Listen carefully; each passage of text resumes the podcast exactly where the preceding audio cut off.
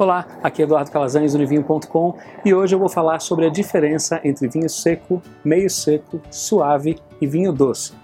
Indo direto ao ponto, esses termos dizem respeito à quantidade de açúcar no vinho, e na maioria dos casos esse açúcar vem da própria uva.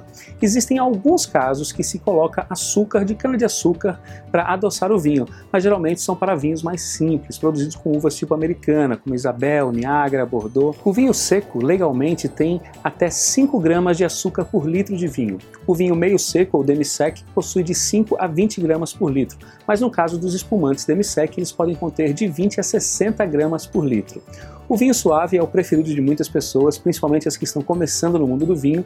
Eles possuem mais de 25 gramas de açúcar por litro de vinho.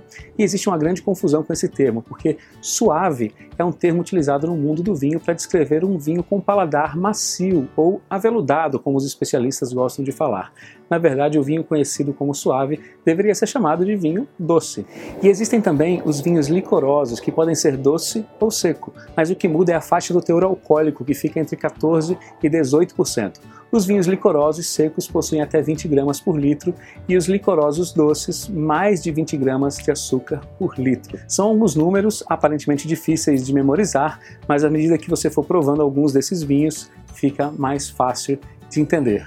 Por hoje é isso aí. Compartilhe esse vídeo com seus amigos. Se você tem alguma dúvida sobre o mundo do vinho, deixe um comentário aqui embaixo que eu posso responder num próximo vídeo. Um forte abraço.